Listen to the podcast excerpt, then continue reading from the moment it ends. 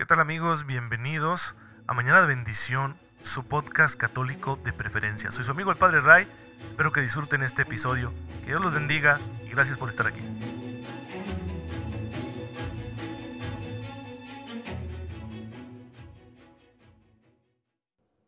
Muy buenos días, muy feliz martes, queridos hermanos. Bienvenidos a su podcast católico favorito, Mañana de Bendición.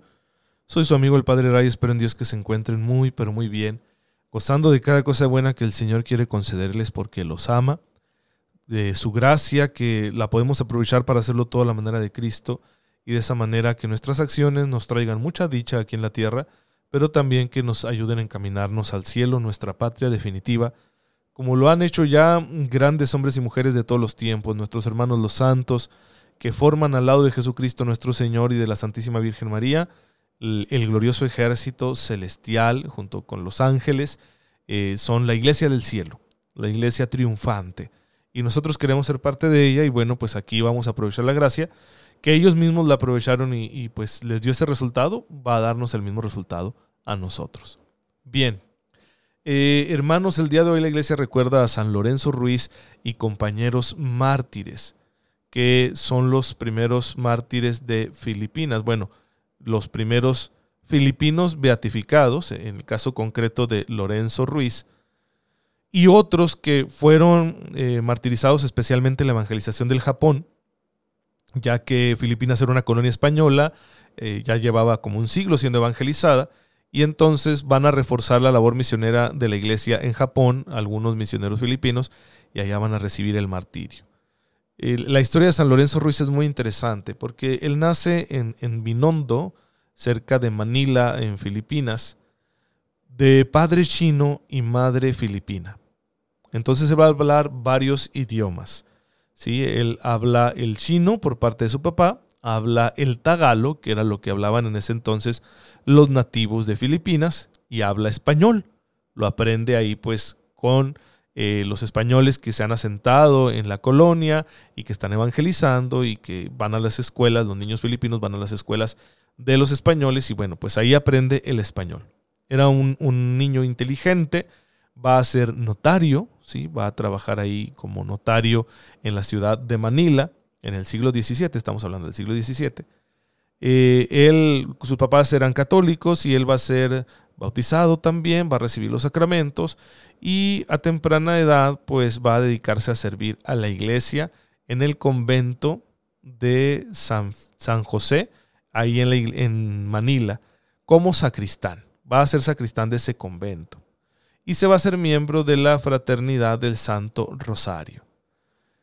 Siendo un hombre con tantas dotes, casado, de familia, pues va a, va a haber envidias alrededor de él y entonces lo, lo acusan falsamente de asesinato. Y para escapar del asesinato busca asilo a bordo de una nave en la que van tres sacerdotes dominicos, Antonio González, de quien ya les hablé en, algún episodio de aquí de, Mañana de Bendición hace poco, Guillermo Curtet y Miguel de Ausaraza sacerdotes misioneros españoles de la Orden de Predicadores fundada por Santo Domingo de Guzmán. Además va un sacerdote japonés, los sacerdotes japoneses se formaban en Filipinas, de nombre Vicente Shiwosuka de la Cruz. Qué interesante la combinación de nombres, ¿no? Toma nombre de santo y, una, un apodo religioso, ¿no? Como se acostumbraba en, en, aquel entonces en las órdenes religiosas, y por eso de la Cruz, pero conserva su apellido japonés, entonces Vicente Shiwosuka de la Cruz, y un laico también japonés llamado Lázaro de Kioto, que era leproso. Pues ellos van a Japón a continuar con la labor evangelizadora, llegan a Okinawa, pero van a ser muy pronto arrestados por su religión cristiana, sometidos a torturas y sin embargo no abjuraron de su fe y murieron mártires. Entonces Lorenzo Ruiz, sin quererlo, se volvió un mártir, un testigo de Cristo. Cuando estaba ahí con este grupo de sacerdotes, pues le dijeron, oye, este, ¿quieres escapar de la tortura? Tú no eres sacerdote, renuncia a Cristo. Y dijo Lorenzo Ruiz, no. Y curioso, venía huyendo de esa acusación falsa, pero ante esta otra acusación no quiso renunciar, porque lo acusaban de ser cristiano y eso era verdad. Así que dio la vida por Cristo en las eh, islas de Japón, en, Okinawa. Y bueno, pues eh, por eso la iglesia de Filipinas y la iglesia universal le recuerdan con tan especial veneración. Lorenzo Ruiz fue beatificado en Manila el 18 de febrero de 1981 por el Papa Juan Pablo II y lo canonizó en la ciudad de Roma el 18 de octubre de 1987. Él murió un 29 de septiembre de 1637, eh, ahí en Okinawa, y por eso lo estamos celebrando eh, el día de hoy. Pues bien, hermanos, eh, tenemos el ejemplo de los grandes santos que aman al Señor, que se han entregado por Él incluso hasta el derramamiento de su sangre. Pues hay que pedir la intercesión de ellos para que también nosotros seamos cristianos muy fieles, muy firmes y que no cedamos ante las amenazas del mundo y que en esas circunstancias de persecución sutil, velada, quizá más ligera que las que les tocaron a ellos, pero nosotros no nos echemos para atrás y mantengamos, mantengamos nuestro amor a Cristo a toda costa, como lo hizo San Lorenzo Ruiz y sus compañeros mártires. Ya sabemos que la fuerza del mártir le viene de Cristo y que Cristo el Señor pues da la gracia a todos para que puedan dar testimonio, para que podamos cumplir con la misión. Pero para eso hay que conocerlo bien, hay que amarlo y hay que estar dispuestos a servirlo. Y por eso lo estamos conociendo muy bien aquí en Mañana de Bendición con este curso de Cristología, donde yo les voy compartiendo algunos aspectos de, de, la persona de nuestro Señor, de su vida, de sus acciones, de sus enseñanzas, tal y como las recogen los Evangelios, de manera que podamos comprenderlo mejor y así nuestro amor por Él se engrandezca. Y estamos hablando de los milagros, que son un tema muy interesante porque nos cuesta a todos aceptarlo y porque es un tema que suscita muchas objeciones por parte de quienes no creen y con quienes nosotros tenemos que dialogar. Y ayer me adentraba yo en un tema así un poquito más académico que requiere más esfuerzo, donde se habla de cuáles son los criterios para decir que los milagros realmente sucedieron, esos milagros que narran los evangelios. Y les hablaba yo de un criterio que es el de la múltiple fuente que un solo hecho milagroso se encuentre ¿sí? relatado por varias evidencias documentales, ya nos está indicando que algo está sucediendo. Y aprovechaba yo para hablarles de esta eh, intuición ¿no? que tienen los estudiosos de la Biblia, que es bastante probable, de que haya existido una tradición oral o escrita de la cual se sirvieron Mateo y Lucas a la hora de escribir sus evangelios.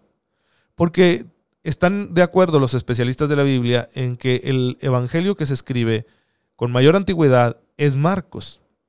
Y hay muchas cosas de Marcos que las tienen Mateo y Lucas. Entonces decimos, Mateo y Lucas ya tenían una fuente para escribir sus evangelios. ¿Cuál? El Evangelio de Marcos. Pero hay cosas que tienen en común Mateo y Lucas que no están en Marcos. Y decimos eso de dónde viene cuál es esa fuente de la que se están nutriendo ambos evangelios para poder incluir esos datos en sus narraciones. Y por eso se habla de la famosa fuente Q, que viene del alemán Quelle, que significa eso, fuente.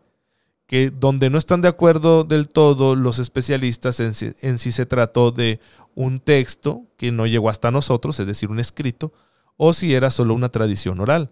Lo cierto es que por ahí hay otra fuente de la cual beben tanto Mateo como Lucas, pero que era desconocida para Marcos o al menos no la incluyó.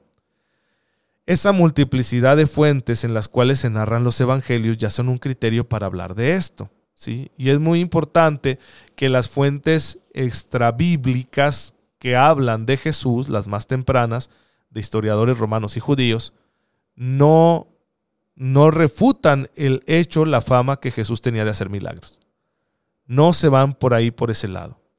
Fíjense que hay una historia muy interesante. Eh, hubo un, tal Apolonio de Tiana, ¿sí? un, filósofo, un sabio pagano, que vivió entre el año 96, perdón, murió en el año 96 y 98, entre esos años murió. Y cuando murió se dice que tenía 100 años. Entonces fue un hombre que fue contemporáneo de Jesús, no se dice que lo conociera, sí, vivían en situaciones culturales y geográficas muy distintas, pero se cuenta de él que él realizaba muchos milagros. Entonces, este está interesante, les va a servir, se las voy a contar esta historia para que veamos la veracidad de los milagros de Jesús comparada con relatos milagrosos de la antigüedad de otros personajes. Bien, Hay que tener en cuenta que se escribe una vida de Apolonio, la escribe un tal filósofo de tradición pitagórica llamado Filóstrato, porque se lo encarga la emperatriz Julia Domna. ¿sí? La emperatriz de Roma le encarga a Filóstrato que escriba una biografía de Apolonio de Tiana. Entonces, había cierta fama de Apolonio, pero la biografía se escribe hasta el siglo III. En el año 217, Filóstrato escribe la vida de Apolonio. Entonces no hay evidencia documental de Apolonio de Tiana antes de que se escriba la biografía. Además se escribe en un ambiente que era polémico contra el cristianismo. Por ejemplo, Filóstrato escribe esta biografía por encargo de la emperatriz para rechazar las enseñanzas de Orígenes, que es un pensador cristiano, y mostrarle de alguna manera que Apolonio de Tiana no era un brujo, sino un verdadero sabio, es decir, que no era un charlatán, sino que era un sabio que conocía los secretos de la naturaleza porque había viajado al oriente. Filóstrato está intentando renovar el paganismo en contra del auge que está tomando el cristianismo en el siglo III.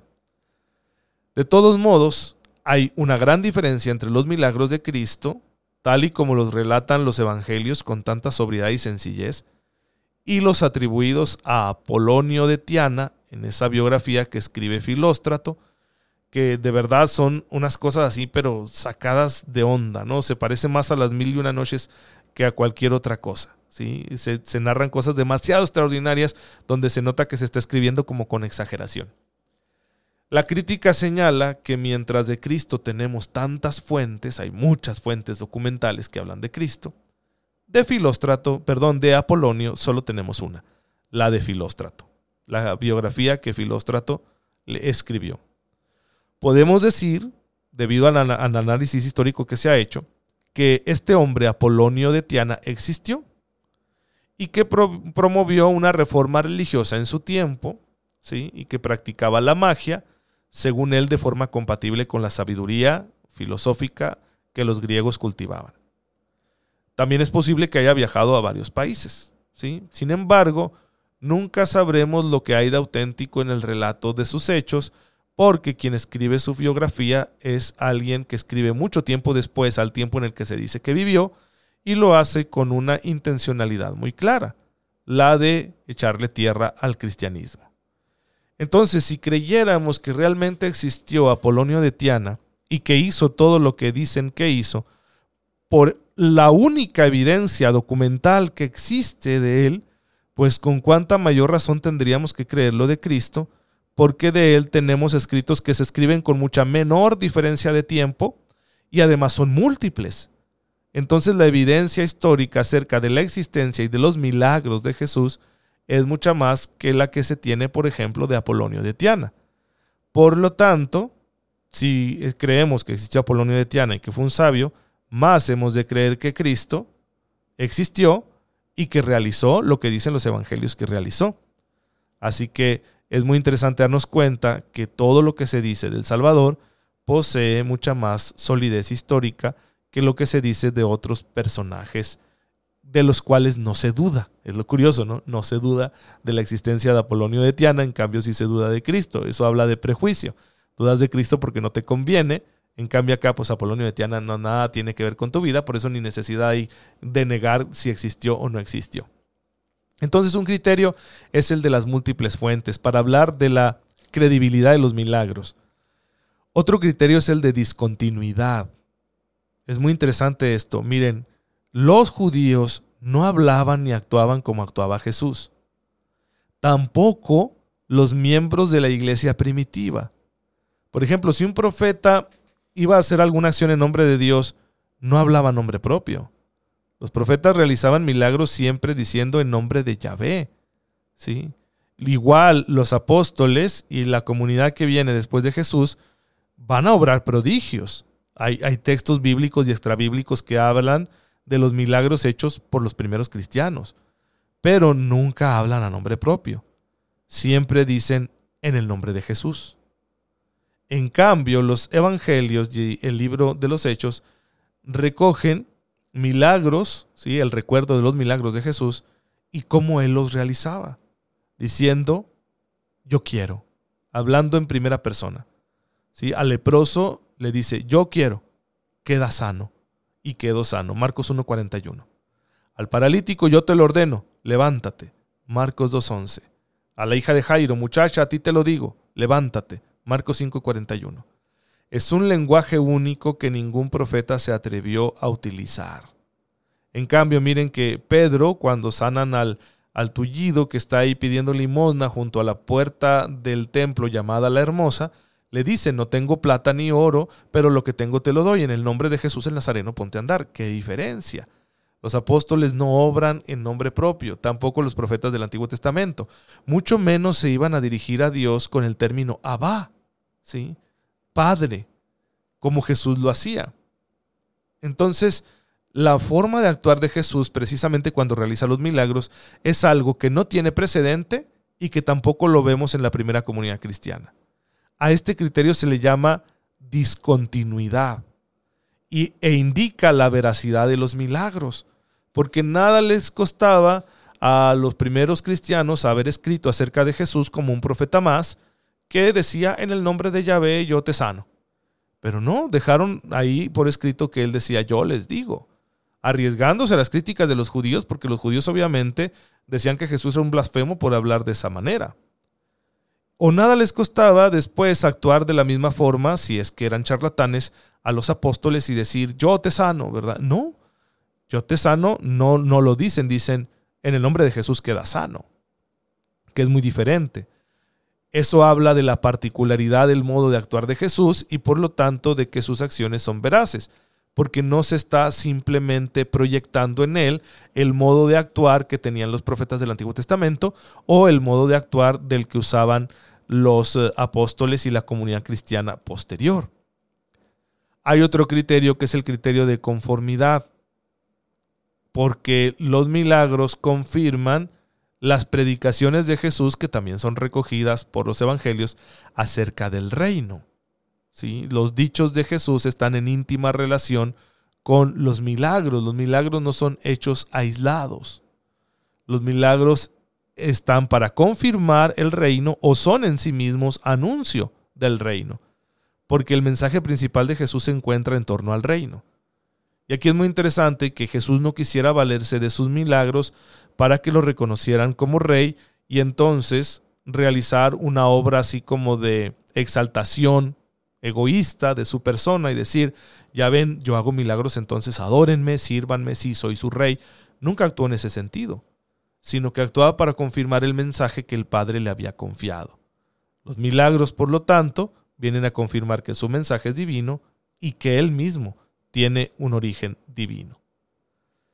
Finalmente hay otro criterio que sería el de explicación necesaria. Cuando estamos ante un dato que viene a explicar un conjunto de hechos que no se pueden negar, de tal manera que si lo rechazamos quedarían sin explicación alguna, podemos pensar que ese dato es auténtico. Si no admitiéramos como históricos los milagros de Jesús, no podríamos explicar el conjunto de hechos que narran los evangelios. ¿Cómo explicar la admiración popular que tenía Jesús, que, de la que gozaba Jesús en su tiempo, tanto en su ministerio en Galilea como en ese paso por Jerusalén antes de su pasión? debemos dar razón de que Jesús haya sido considerado como un gran profeta, porque la gente lo admiraba tanto. Como dice Marcos 8:29, como se encuentra también en Juan 6 del 14 al 15. Porque se piensa que Él es el profeta prometido y esperado por todo un pueblo. Debemos explicar también la fe que tienen sus discípulos en Él, en el que Él es el Mesías, porque creen tanto en Él porque están dispuestos a seguirlo, porque se arriesgan a estar con él, aun cuando es rechazado por las autoridades religiosas y los romanos ya lo tienen en su mira. ¿Cómo aclarar el lugar tan importante sí, que tienen estos hechos en la vida de Jesús sin, sin tomar en cuenta los milagros? Si renunciamos a los milagros, pues nos quedamos cortos. La gente admiraba a Jesús porque habían sido testigos de sus milagros. Si no, no habría suscitado esa admiración. Y ya lo habíamos dicho, las mismas autoridades religiosas judías no negaban que él realizara milagros. Cuestionaban el origen de su poder porque no lo aceptaban como Mesías y tenían que tener algún argumento para rechazarlo, pero no podían rechazar lo que era evidente, ¿qué cosa era evidente? Que hacía obras admirables. Y por eso la gente creía en él y lo tenía por profeta. Sin embargo, esto no bastó para que la gente creyera en él, y terminaron rechazándolo y condenándolo. ¿Qué significa esto para nosotros? Que la fe en Cristo Jesús es mucho más. No puede estar simplemente sustentada en los milagros, sino que tiene que estar sustentada en el conjunto de su palabra y de su persona. Y es eso lo que suscita la verdadera fe. Porque podría venir hoy en día alguien y realizar una obra prodigiosa frente a mí, y yo podría admitir y decir, sí, fue un milagro lo que vi, pero de eso a que me convierta hay una distancia muy grande, porque hay gente a la que ni los milagros doblegan. Por eso cuando Jesús habla de esto en la parábola que nos presenta de Lázaro y el rico, Jesús lo dice claramente, ¿no? Cuando el Lázaro le cuando perdón el rico le pide a Abraham que envíe a alguien, ¿no? A, Lázaro para que se le aparezca a sus hermanos y entonces ellos se conviertan y no vayan a ser condenados como él. Abraham le dice, no, tienen a Moisés y a los profetas, es decir, tienen la palabra, tienen las escrituras. No, es que no, no le creen a las escrituras, pero si un muerto se les aparece, entonces sí. Y Abraham dice, si no le creen a las escrituras, ni aunque un muerto se aparezca. Y efectivamente así nos puede pasar a nosotros. Si no aceptamos la palabra, ni aunque vivamos milagros igualitos a los que narran los evangelios, nos vamos a convertir. Porque el milagro ciertamente tiene un papel importante en el ministerio de Jesús, pero no es lo único. Es la fuerza de la palabra la que convierte los corazones. Y de ahí que no neguemos los milagros, ya que por algo los evangelistas los incluyeron, pero tampoco reduzcamos nuestra fe a una fe milagrera, una fe que solo se sustenta por creer en hechos extraordinarios. Bueno, hermanos, hasta aquí llegamos el día de hoy, no se pierdan los siguientes episodios, vamos a seguir hablando de estos temas que son de suma importancia para nuestra fe. Te bendecimos, Padre, por la oportunidad que nos das de conocer a tu Hijo, ayúdanos a creer completamente en Él, aunque no hayamos sido nosotros testigos de esos grandes milagros, que los aceptemos, Señor, como lo que son, hechos verdaderos que confirman la divinidad de tu Hijo, nuestro Salvador. Por Él que vive y reina contigo en la unidad del Espíritu Santo y es Dios por los siglos de los siglos. El Señor esté con ustedes. La bendición de Dios Todopoderoso, Padre, Hijo y Espíritu Santo, descienda sobre ustedes y los acompañe siempre. Muchas gracias, hermanos, por estar en sintonía con su servidor. Síganse cuidando mucho, por favor, y nos vemos mañana. Si Dios lo permite, no dejen de rezar por mí.